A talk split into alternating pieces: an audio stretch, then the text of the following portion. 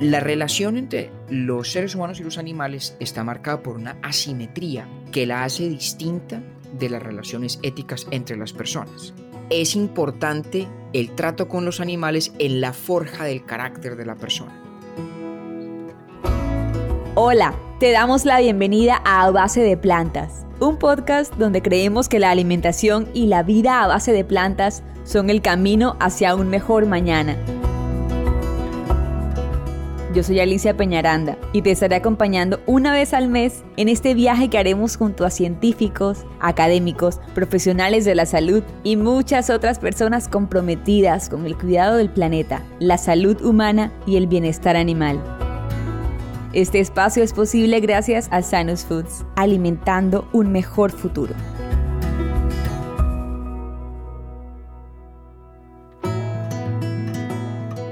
Esto es a base de plantas. Y ellos son nuestros invitados de hoy, Octavio Galvis y David Zuluaga. Urbi et Orbi. Últimamente, seguramente habrán escuchado quienes están en el mundo del podcast sobre este programa que ya suma varias temporadas y quienes no, pues les cuento que es un podcast que ellos presentan como filosofía para la ciudad y para el mundo. Dos excelentes conversadores, académicos, personas reflexivas, interesantes, con mucho humor. Para mí es una, digamos, me genera mucha emoción esta conversación que va a ser diferente a las anteriores. Aquí en Base de Plantas hemos conversado con deportólogos, con nutricionistas, con emprendedores, todo alrededor del mundo a base de plantas. Pero hoy lo haremos a la luz de la ética animal, de la filosofía y de eso que ellos llaman la matemática de las palabras. Bienvenidos Octavio y David. Alicia, muchas gracias por la invitación. Estamos muy contentos de estar aquí con ustedes. A mí me gusta mucho siempre presentarme como que mi alter ego es el gordo Benjumea en un programa que él hacía que se llamaba Ver para Aprender. Entonces, el académico de Urbi et sin duda alguna, es David. Yo soy más que el aprendiz y esa posición la disfruto bastante aprendiendo pues con el compañero cada ocho días, ahora ya cada quince. Y este programa, esta oportunidad para hablar en el podcast de ustedes de base de plantas me parece una de las cosas con las que soñábamos David y yo al principio y que no nos imaginábamos que iba a pasar tan rápido y es reflexionar desde la filosofía, pero analizando un problema o una situación de la vida cotidiano real. Así que la verdad que me siento muy contento de estar aquí hoy conversando pues los tres en a base de plantas. Alicia, un placer y como ya te das cuenta, Octavio es el vocero oficial de Urbi et Orbi. Todo lo que ha dicho me lo podrías adjudicar a mí también. Un gusto estar aquí con ustedes. Bueno, eso es lo bueno de ustedes que con tantos años, digamos, cuéntenos ahora quiénes son, cómo se conocieron, cómo nació esto, pero se entienden a la perfección y lo bueno es que el complemento también es muy enriquecedor para los oyentes. ¿Quiénes son Octavio y David y qué es Urbi et Orbi? A ver, Octavio y yo nos conocimos hace, Octi, ¿qué será? Como cinco años. Más o menos cinco años, sí. Sí, cinco años. Aquí en Nueva York, donde, donde vivo yo, Octavio en ese momento vivía en Nueva York también nos conocimos acá rápidamente, hicimos estrecha amistad, incluso el 31 de diciembre del año 2016, me parece que fue, lo pasamos Camilo, mi primo, que es el productor de Urbi et Orbi, y yo en la casa de Octavio, en Nueva York. Y parte de lo que ayudó a sedimentar esa amistad, pues es por una parte la afinidad cultural porque mi familia es de Pensilvania, Caldas, y Octavio es de Manizales. Entonces tenemos una cantidad de gustos comunes que son un poco inusuales. El aguardiente amarillo de Manzanares, la versión de I Will Survive de Darío Gómez, eh, la música de Julio Jaramillo. Hay una cantidad de cosas, digamos que son gustos adquiridos y muy exquisitos y muy selectos que no muchas personas en el mundo disfrutamos y Octavio y yo sí. Entonces, por ahí empezamos bien y luego con el tiempo yo creo que fuimos descubriendo el placer de conversar sobre temas que de una manera u otra se acercan al mundo de la filosofía, que es una de mis grandes pasiones. Y con eso empato con, con quién soy yo, ¿no? Pues yo soy colombiano, crecí pues en, en Colombia, hice el colegio en, en, Bogotá, en el gimnasio de la montaña, y cuando terminé de estudiar vine a hacer la universidad en Estados Unidos y estudié filosofía en Harvard y al cabo de mis estudios allá decidí hacer un doctorado también en temas de filosofía y me fui a la Universidad de Princeton e hice un programa doctoral en teoría política, o sea, en filosofía moral y política de la modernidad temprana, una época en la que además no separaban la filosofía moral y la filosofía política. Y terminé escribiendo una disertación sobre Thomas Hobbes y Jean-Jacques Rousseau y Kant. Y mm, por cosas de la vida, después de haber terminado mi doctorado, empecé a trabajar en otras cosas en el sector privado, en, en la industria de la consultoría y siempre pues con el deseo de volver a conectarme con el quehacer filosófico. Y Octavio me cogió la caña en eso, aunque de hecho creo que fue idea suya, Octi, que porque no nos inventábamos algo alrededor de grabar ciertas de las conversaciones que teníamos y eso pues sin darnos cuenta se nos convirtió en Urbi et Orbi, que es nuestro podcast de filosofía ya hoy en su tercera temporada y creo que estamos próximos a cumplir un año de estar al aire. En abril próximo ya cumplimos un año, así es. Una maravilla además de plan se ha vuelto parte de nuestra vida. Qué bueno que las disfruten porque nosotros haciéndolas y preparándolas las disfrutamos bastante y por eso yo creo que esa es la razón. Y de la cotidianidad de muchas personas. Qué chévere, eso nos alegra enormemente. Siempre dijimos que nuestro deseo original era única y exclusivamente grabar una conversación y eso después suscitó pues un podcast y ya una producción mucho cada vez incluso más eh, profesional, sobre todo porque cada vez está más acompañada de personas que le han creído al proyecto, entonces para nosotros ha sido inesperado pero súper grato. Y el resumen que hizo David de nuestra amistad, pues no, no debo yo agregarle nada, más bien hacer un énfasis muy importante en esa versión de I Will Survive, que además de chistosa, sí que nos ayudó mucho a entender que los dos compartíamos gustos bastante especiales.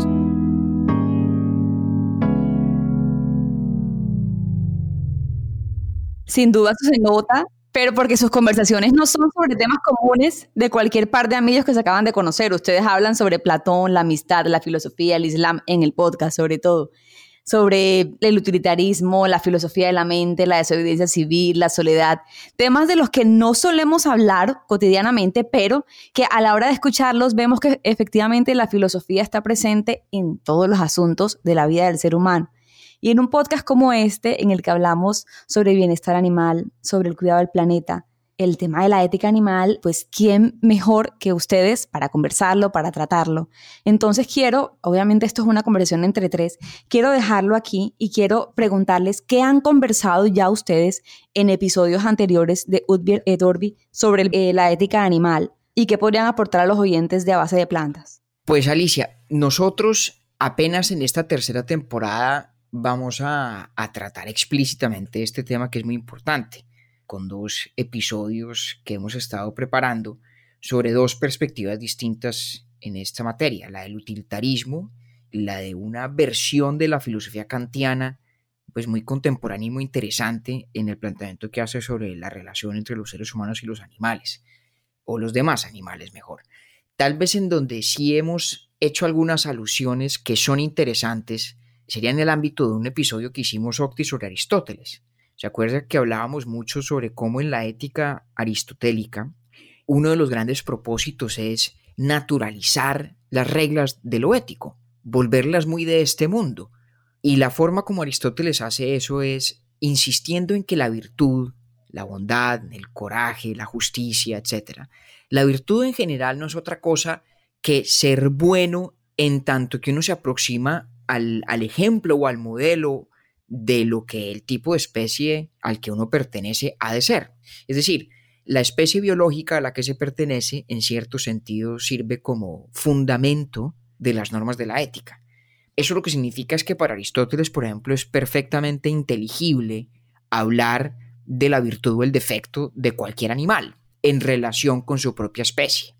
Ahí hay una perspectiva filosófica que es interesante porque nos pone, digamos, en el mismo plano natural con el resto de las formas de vida animal. Claro, con algunas diferencias interesantes. Los seres humanos, al menos a la luz de lo que sabemos hoy, tenemos un nivel de autoconciencia que no es común en el reino animal. Me atrevo a decir que es, es probablemente único en su tipo. Y eso, digamos, añade complejidad a nuestra vida ética en relación con la vida de los demás animales.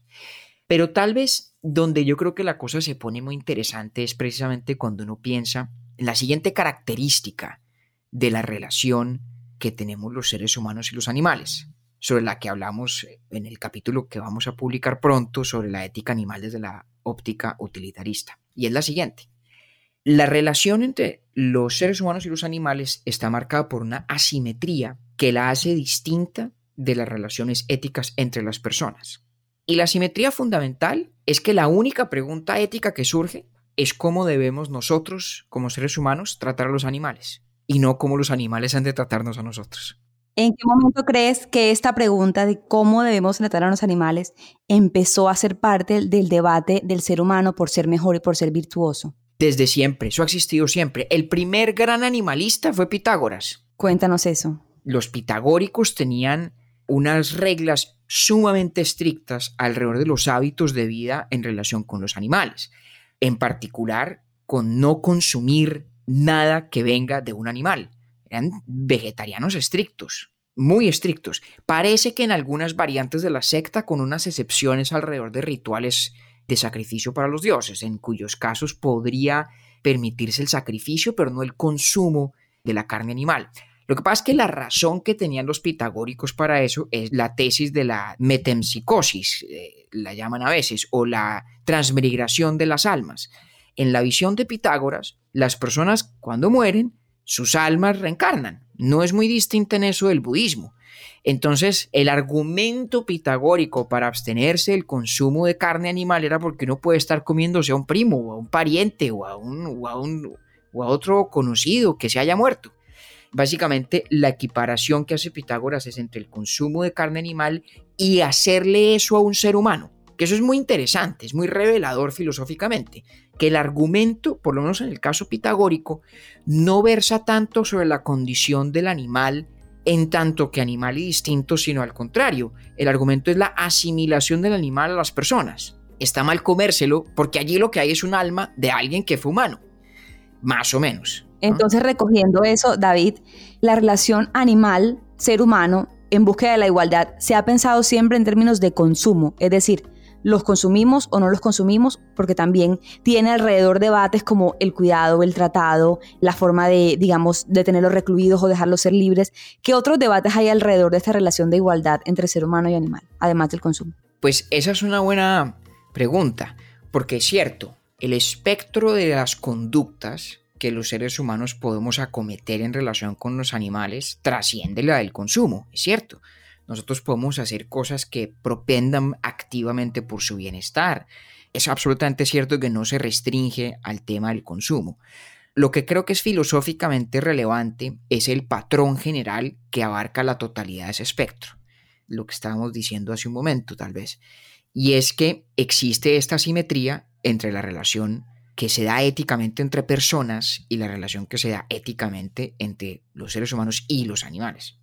Yo uso entonces a veces el ejemplo de una persona que de pronto se va de cacería, se encuentra con un tigre de bengala y lo mata, cosa que yo sería incapaz de hacer y que además me parece reprochable.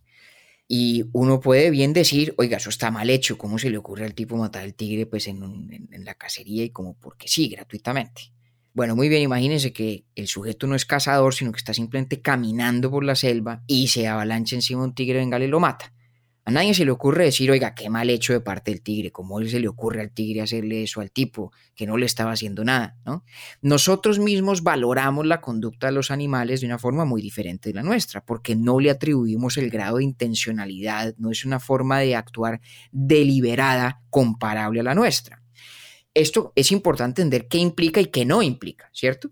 Implica que los seres humanos y los animales, al menos en mi visión, no tienen un estatus de paridad moral no somos éticamente, digamos, equiparables, ¿cierto? No es el mismo tipo de membresía, a veces lo expreso yo así, en el club de la ética, en el club de las criaturas del mundo que merecen consideración ética. Eso implica. ¿Qué no implica? No implica que uno pueda hacer con los animales lo que quiera. ¿sí? El hecho de que no tengan la misma, digamos, el mismo estatus ético en virtud del tipo de agentes que no son, sobre todo en virtud del tipo de agentes que no son, no se sigue de ahí que no haya condiciones, restricciones en la manera como nosotros comportamos frente a los animales mismos, ¿sí? Lo que pasa es que la razón que informa esas condiciones es ya distinta. Claro, me resulta muy interesante pensar cómo esta ausencia de estatus de paridad moral a la que te refieres si da o no una licencia para el trato y en virtud de qué criterios es que se establecen como esos límites, esos máximos, esos mínimos respecto al trato que le ha dado tradicionalmente el hombre al animal y a las nuevas preguntas que se está haciendo en la sociedad. ¿Hasta dónde ves tú que esta discusión podría llegar? Yo creo que la forma de entenderla tal vez es reconociendo que los animales tienen intereses tienen intereses porque tienen sintiencia. Exacto. Es más, sus intereses están fundados en sus necesidades. Es en virtud de las necesidades de los animales que tienen intereses porque son criaturas vivas y vivas con sintiencia. Es decir, tienen una experiencia psíquica de sufrir, de padecer dolor o placer, de, de sentir dolor o placer. Para quienes no somos utilitaristas, pues el estatus moral de una gente va mucho más allá de su capacidad de sentir dolor y placer. Por eso esa tesis, digamos, de la asimetría que yo estaba explicando. Pero eso no significa que la sintiencia no sea importante. Es muy importante. Y explica por qué los animales tienen intereses. Y tienen intereses, diría yo, objetivamente, independientemente de nuestra valoración sobre ellos o el valor que les demos. Y en eso, obviamente, los animales son distintos de los objetos inanimados, ¿no? Yo tengo un piano, a mí me encanta mi piano, pero mi piano no tiene intereses. Yo lo valoro y le atribuyo enorme valor y lo protejo y lo cuido, ¿sí? Porque me importa a mí. Pero no tendría sentido decir que el piano, que es un objeto inanimado, tiene intereses como tal, en sí mismo. No, yo tengo intereses en relación con los cuales el piano es importante y por lo tanto el piano es importante. Es por su conexión con los intereses de un agente vivo, que en este caso soy yo. Luego los animales están en una especie de, creo yo, condición moral intermedia entre los objetos inanimados cuyo valor es completamente derivado del que le atribuimos los agentes humanos, por una parte, y por otra, en el otro extremo, de los otros seres humanos, cuyo valor no solamente es independiente del que le atribuyen otros, sino que está definido o dado en función de sus atributos como personas, de su estructura volitiva y cognitiva como personas. Y los animales están en un, lugar intermedio, creería yo, donde tienen intereses objetivos, independientes de la valoración que hagamos nosotros, pero no son el mismo tipo de intereses, no tienen las mismas, las mismas características que los nuestros. Que los nuestros tienen ciertas singularidades, que son de cierta complejidad filosófica, pero básicamente los podemos explicar en términos del fenómeno de la conciencia del hecho de que nosotros somos conscientes de que tenemos un dolor, de que padecemos un placer. Y no es claro que esa realidad o esa estructura cognitiva y volitiva se extienda a los animales. Pero repito, eso no implica que uno pueda hacer lo que quiera. Así como no es cierto que se pueda hacer lo que quiera con mi piano, pues mucho menos lo es que se pueda hacer lo que quiera uno con un animal porque tiene intereses.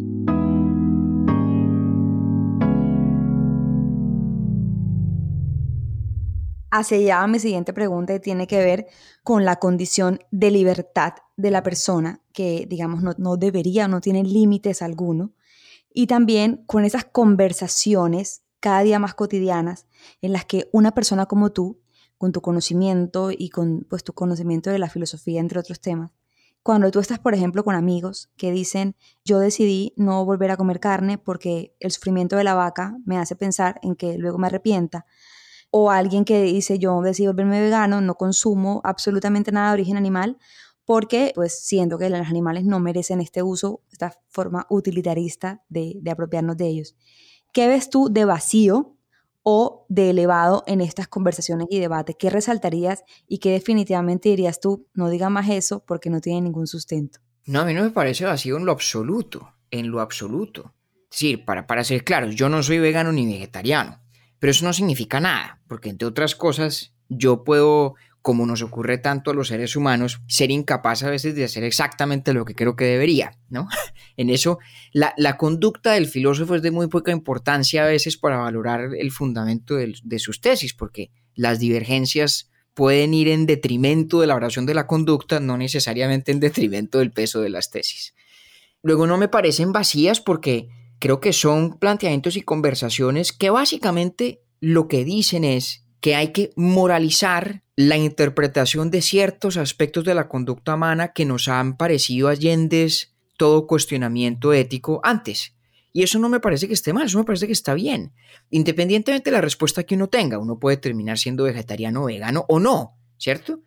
Pero me parece importante y valioso que extendamos el manto de la pregunta ética al tipo de conductas que lo ameritan.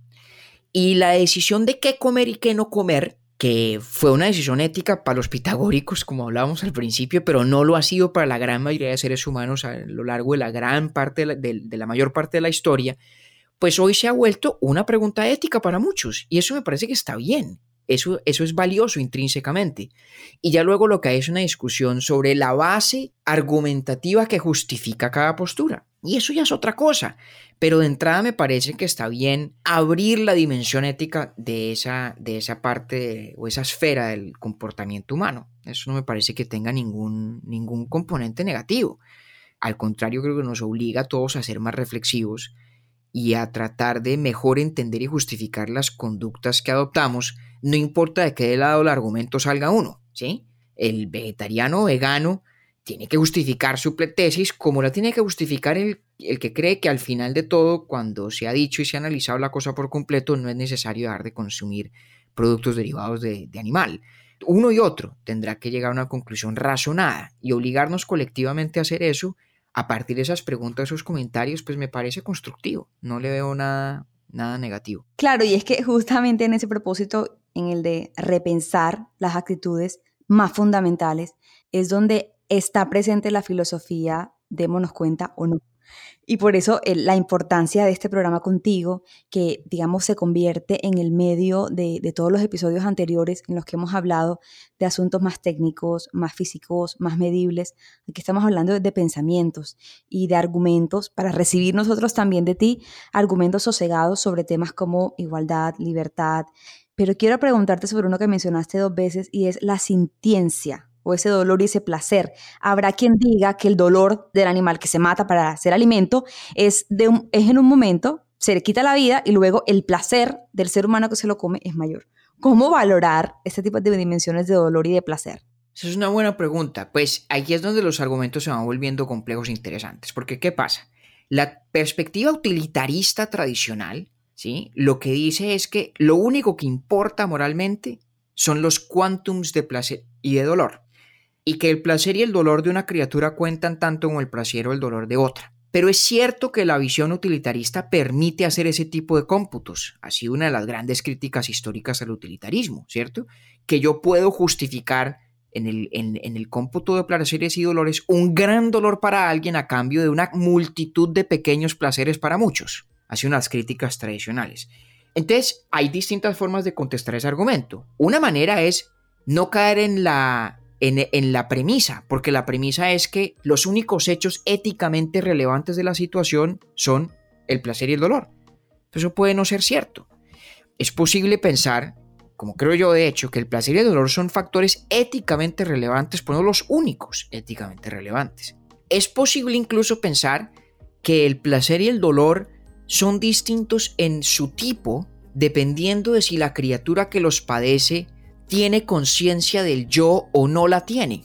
Y es posible además también contestar desde la perspectiva más puramente utilitarista, incluso a ese cálculo de cómputos, porque uno podría aducir que el dolor encarnado en la pérdida de una vida es difícil creer que se compense por un solo acto de consumo por parte de, de los seres humanos que podrían ingerir, digamos, el, producto en cuestión. Pero ahí es, digamos, cuando la discusión ya es sobre el cómputo de placeres y dolores, me parece a mí que entra uno en un terreno que es, del cual cada quien puede salir casi con la conclusión que quiera, ¿no? Porque entonces uno podría decir, ¿y qué pasa si le pone anestesia?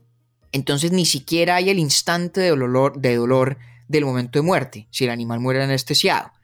Entonces tendría uno que justificar porque es moralmente malo la pérdida de esa vida como fenómeno en sí mismo independientemente del placer y el dolor. Pero si uno ya aceptó la premisa de que solo el placer y el dolor importan, entonces se queda sin ese argumento. Yo que no soy utilitarista, creo que caer en la discusión que se concentra únicamente en el cómputo de placeres y dolores es más lo que enreda que lo que aclara, porque dependiendo de cómo quiera hacer uno el cómputo, pues sale con la conclusión con la que quiere salir. prácticamente. Y aquí en la filosofía al final, mientras nos intentamos aclarar, pues nos enredamos y eso también es lo bonito de esta conversación. Y yo quiero, es un podcast a base de plantas y finalmente la alimentación a base de plantas lo que lleva es no necesariamente a negar el consumo de proteína animal, sino a privilegiar el consumo de proteína vegetal o de alimentación a base de plantas, como, como lo dices. ¿Qué piensas tú también de esa tendencia que no es negacionista, sino que antes es abierta?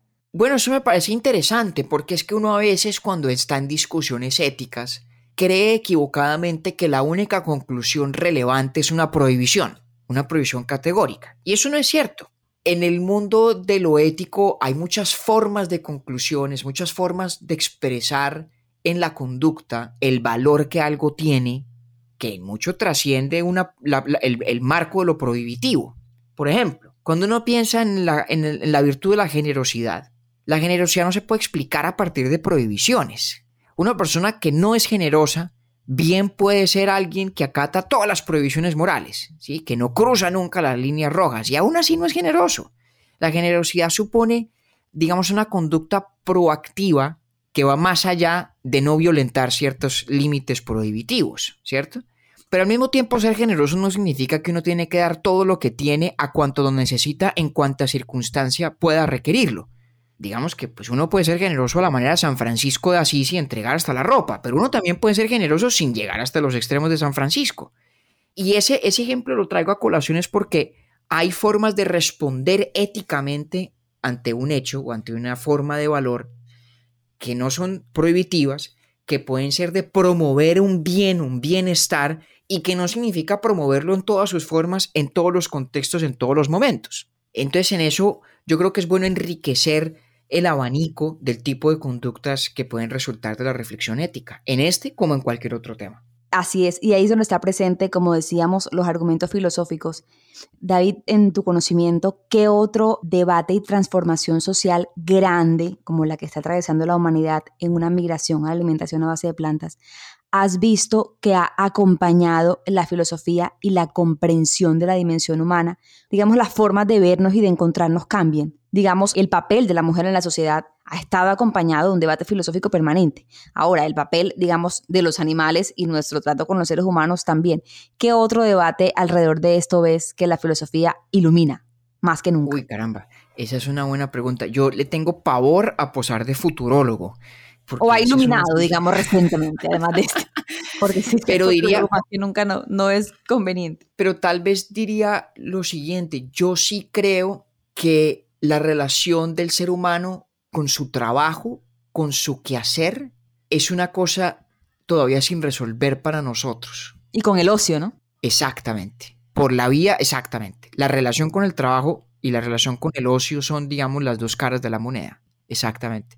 Porque, para ponerlo pues en, en términos muy macro, casi irresponsablemente macro, yo diría que a medida que la humanidad se ha hecho, digamos, más próspera desde el punto de vista de sus comodidades materiales, cada vez es más claro que el verdadero desafío es el acceso a lo que podríamos llamar los bienes espirituales de la vida humana. Eh, no lo digo, digamos, con, con, con tonos religiosos. Quiere decir las cosas que llamaríamos bienes de la cultura el acceso a la belleza, a lo estético, el acceso al conocimiento, al saber, a una cantidad de cosas que desde siempre los seres humanos hemos sabido que solo son posibles en virtud del ocio. Es decir, del disfrutar de tiempo que no esté condicionado a garantizar mi subsistencia o el suplir mis necesidades básicas, sino que yo pueda de verdad consagrar algo así como a la expansión del alma, el propio espíritu que es esto que llamo yo el acceso a los grandes bienes culturales de la humanidad. Y entre más millones de personas, digamos, se despiertan a ese deseo y se hacen conscientes de lo importante que es y de la importancia de saber equilibrar el trabajo con el ocio precisamente para poder disfrutar de esos bienes de la cultura. Entre más ocurre eso, yo creo que más nos obligaremos a repensar nuestra relación con el trabajo como lo pensamos hoy, como lo conseguimos hoy que es otra manera o es una manera de repensar el uso de nuestra libertad, de nuestra libertad para decidir qué hacemos en el tiempo libre, para decidir qué comemos, cómo nos alimentamos y no únicamente heredando patrones o haciéndolo de forma poco reflexiva. Entonces, creo que también todo esta que llamamos ese despertar de la conciencia para hacerlo porque lo deseamos y porque lo consideramos bueno y no porque pues tradicionalmente se ha hecho. Lo que pasa es que creo que en eso hemos estado siempre, ¿no? Yo creo que en eso, en eso hemos estado siempre, siempre, siempre. Siempre hemos estado en ese camino y con el paso de los años y los siglos vamos teniendo más herramientas para pensar. Para compartir conocimiento. Sí, yo, yo creo que de pronto lo, lo, lo que hay de verdadera disrupción es que nos vamos haciendo conscientes que enriquecer la vida en todas esas dimensiones requiere tiempo, requiere poder dedicarle tiempo a eso, es decir, requiere ocio digamos, yo personalmente creo que una de las grandes formas de la desigualdad, tal vez la más profundamente preocupante, es la insuficiencia del ocio. Y por esa vía, el insuficiente acceso a los bienes de la cultura. Yo creo que hay un tema por resolver que va a ser todos los días más urgente, en mi opinión. Enriquecer la vida requiere tiempo. Me quedo con esa frase, con esa invitación, David, porque enriquecer la vida también lo hacemos escuchando estos podcasts, obviamente los de Urbi et Orbi, que enriquecen no solamente nuestras conversaciones, sino nuestra forma de vivir en últimas. Gracias Alicia, muy generosa de tu parte.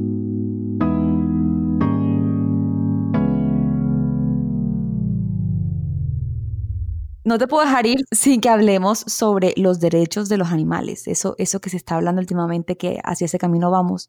¿Tú cómo lo ves? Bueno, pues digamos que la discusión sobre qué expresión jurídica deban tener ciertas conclusiones éticas acerca del trato animal, bueno, digamos que eso yo se lo dejo a los juristas y si lo quieren llamar derechos, pues bien. Yo creo que hay, digamos, una cierta distorsión en esa concepción por una característica. Cuando nosotros pensamos en sujetos de derechos, estamos fundamentalmente pensando en la categoría de personas. Y una de las características que tienen las personas, esto lo, lo entendió muy bien Thomas Hobbes, es que en términos generales las personas pueden ser voceras de sí mismas, hablan por sí mismas, digamos, se afirman en el mundo en nombre propio. Y me parece difícil extender esa categoría a las formas no humanas de vida animal, al menos con el conocimiento científico muy limitado que tengo yo. En general, si uno asocia la concepción de derecho con la concepción de persona, los atributos de la concepción de persona que justifican el uso de la noción de derecho, me parece que es difícil extenderlos plausiblemente a todas las formas de vida animal.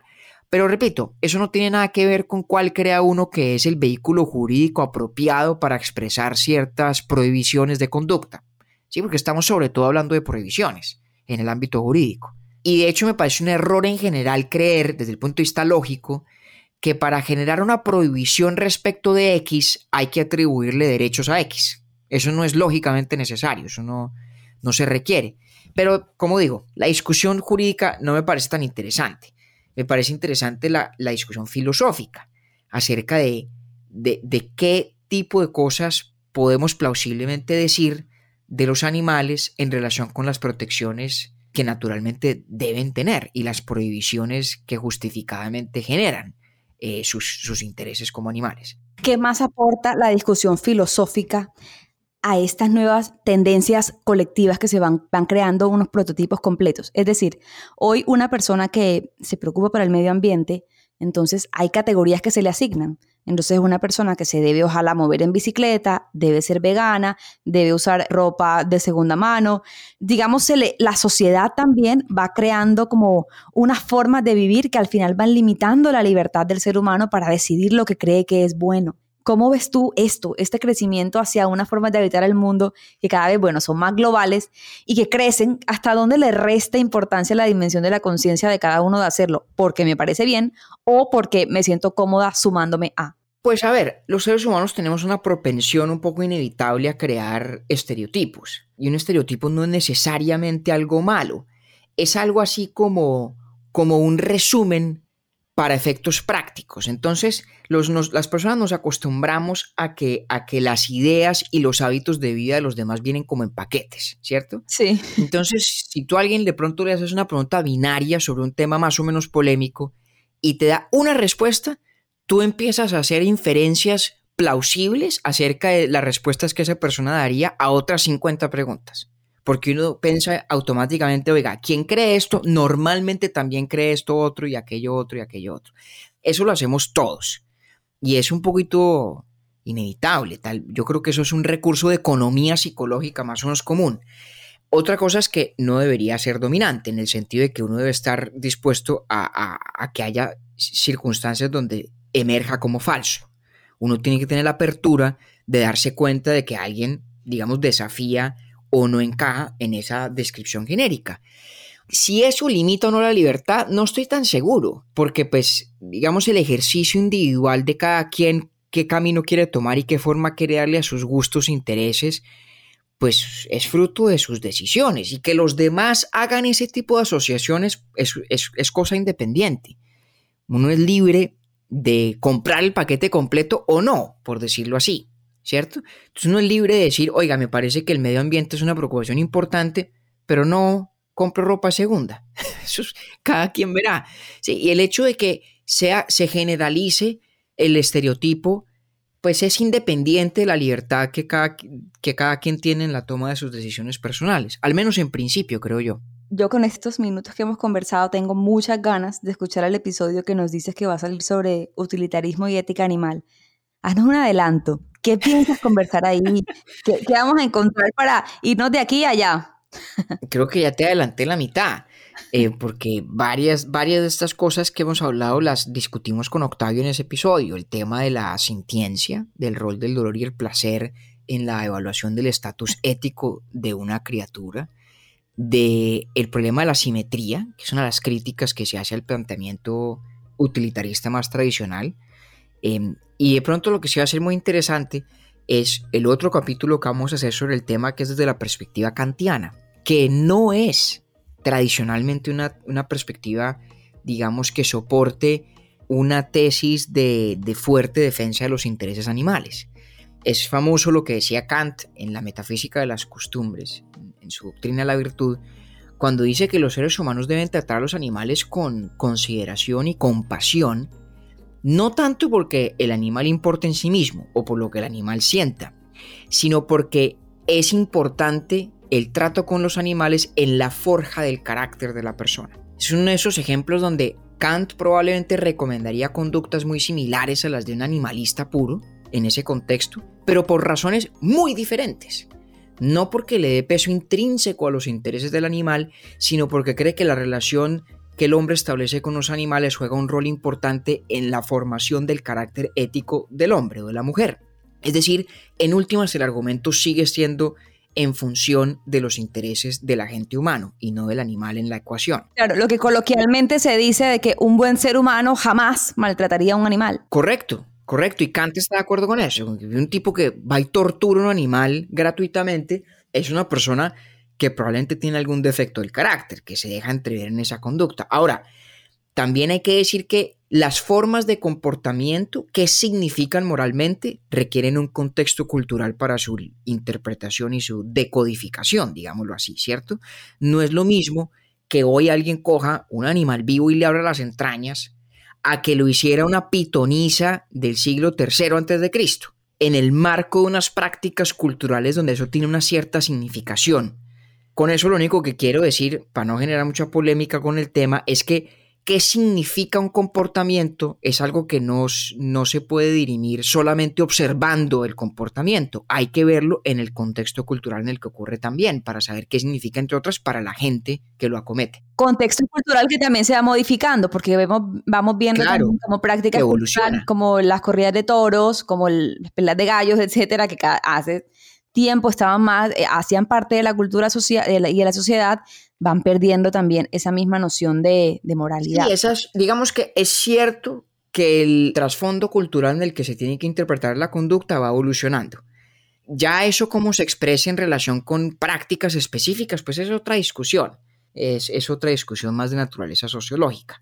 Pero lo, lo interesante a lo que iba es que el capítulo siguiente que vamos a sacar sobre este tema trae a relucir la perspectiva kantiana de una filósofa que a mí me fascina, que es fantástica, se llama Christine Korsgaard, que es, yo creo, una de las neocantianas más importantes del mundo y que desarrolló una teoría kantiana de los intereses animales, que va en un sentido un poco contrario al del propio Kant, pero a partir de sus premisas. Y es muy interesante su planteamiento, muy interesante.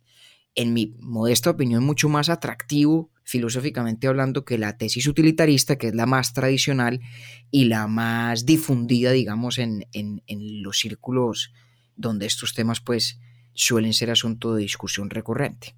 Y es que eh, justamente hacia allá iba y es este tipo de, de acotaciones que haces, de planteamientos tan, tan naturales, tan cotidianos, hace falta muchas veces que llegue a quienes toman las decisiones, a los legisladores, a los periodistas para que enriquezcan el debate.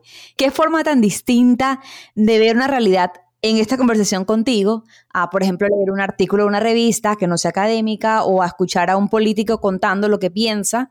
Creo que le, hace falta, y bueno, eso es también lo que busca el podcast, ¿no? ¿No? Urbi de Orbi, como que este, este tipo de conversaciones sean cada vez más coloquiales o estén presentes en, la, en el día a día de las personas. Claro, claro, claro. Digamos que también hay que ser realistas y pragmáticos. O sea, como dice mi amigo Saúl, uno no le puede pedir porcelana china al olmo los periodistas y los políticos pues tienen un oficio que no siempre es el de más exhaustivamente escudriñar todos los vericuetos de un argumento posible. Y sobre todo en democracia, pues se encuentran al límite de qué tanta voluntad tienen los ciudadanos de entrar en ese ejercicio, ¿no? o sea, si la gente no tiene ni el interés, ni el tiempo, ni la paciencia, ni el gusto por, por ese tipo de discusiones, pues nadie las va a dar para que no les paren bolas, para que no se escuchen, ¿no?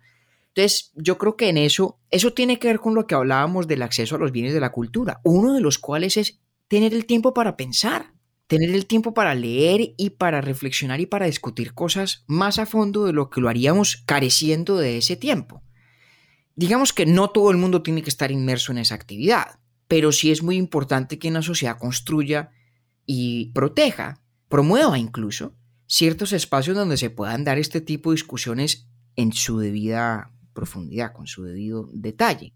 Que de nuevo, no es, no es labor de todo el mundo, ¿no? No es labor de todo el mundo, pero, pero es importante que sea posible para quien sí tenga interés y lo quiera hacer.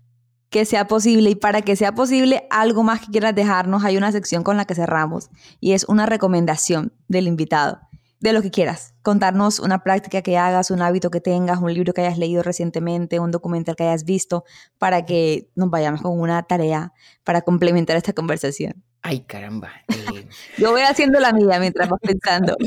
La mía tiene que ver con que escuchen un podcast que me fascinó y que lo protagonizaron este equipo de Urbi Dorbi con otro podcast que me encanta, que es 13%. Ahí hablaban sobre lo que, lo que veníamos conversando, sobre el trabajo, sobre el ocio, sobre la construcción humana alrededor de los oficios. Una conversación de este corte, pero un poco más divertida incluso, porque ahí los cuatro conversaron y yo, yo la disfruté mucho. 13% y Urbi Dorbi. Se lo recomiendo. Y ahí te dejo, David, para que nos despidas y para que nos cuentes tu recomendación. Puede ser de cualquier tipo, ¿ah? Pues mira, como yo soy un mega ñoñazo, obviamente lo único que se me ocurre recomendaciones es un libro. Y como yo todo el día hablo de libros de filosofía y recomiendo libros de filosofía diestra y siniestra, pues voy a hacer una excepción para recomendar tal vez la novela contemporánea que más me gustó de lo que leí el año pasado. Qué delicia de recomendación, ¿cuál? Que se llama Ordesa, de Manuel Vilax, que quedó de segundo en el Premio Planeta. Se lo ganó Javier Cercas con una novela muy inferior a Ordesa, en mi modesta opinión. Y si a alguien le gustan los clásicos, le diría que, ay, por favor, es impostergable uno leerse Ana Carerina. María Cristina, mi novia y yo nos la leímos, no la terminamos el año pasado, nos la leímos juntos. Es larguísima, pero ojalá fuera el triple larga, porque así de buena es. Yo me la estaba viendo hacía muchos años y, la leímos por fin y, si Ordeza es mi recomendación de literatura contemporánea, así top of mind en este momento, Ana Carerina sería de clásicos que me ha leído recientemente. Gracias, qué buena invitación. Gracias David por esta conversación. Disfruté mucho más de lo que... Y lo que voy a seguir disfrutando pensando en todas las notas que tomé con lo que decías. Es una relectura, me para pensar mucho más. Muchas gracias. A ti Alicia por la invitación. Un gusto estar con ustedes. Eso ha sido todo por hoy. Este podcast fue traído a ustedes gracias a Sanus Foods. Síguenos en Instagram como arroba sanusfoods. Si te gustó el contenido, por favor comparte este podcast para que la comunidad a base de plantas siga creciendo. Estamos cambiando al mundo un pequeño paso a la vez.